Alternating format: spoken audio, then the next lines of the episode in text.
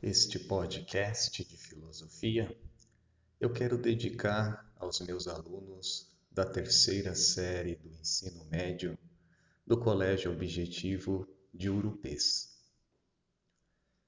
Guilherme de Oca, também conhecido como o Doutor Invencível e o Iniciador Venerável, nasceu na vila de Oca, nos arredores de Londres na Inglaterra em 1285.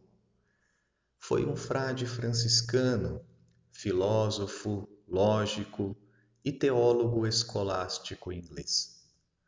Considerado como representante mais eminente da escola nominalista, dedicou seus últimos anos ao estudo e à meditação num convento em Munique onde morreu em 9 de abril de 1347, possivelmente vítima da peste negra. Ockham já é um pensador materialista que se encontra no final da Idade Média e no início do Renascimento. Para ele, todo conhecimento racional tem base a lógica, de acordo com os dados proporcionados pelos sentidos. Logo, a Bíblia não pode ser uma fonte de conhecimento, mas apenas um livro de fé. Ockham, sendo um pensador nominalista, classifica os universais como conceitos ou nomes metafísicos que procuram significar de modo universal características presentes em seres particulares. Exemplo 1: Humanidade. Nome que representa características humanas presentes em todas as pessoas.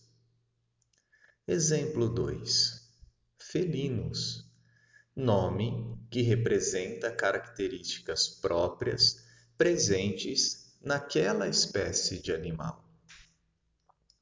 O Doutor Invencível adverte que os universais não são reais, mas apenas formas verbais, nomes criados pela mente humana para estabelecer uma série lógica de relação entre as coisas que são necessariamente particulares.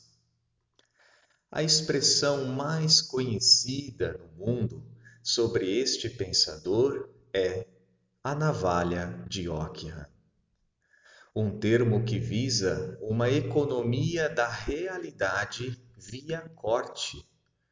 Ou seja, para Ockham, os filósofos haviam criado inúmeros princípios universais que deveriam ser excluídos da filosofia, sendo assim cortados e descartados, pois são falsos problemas.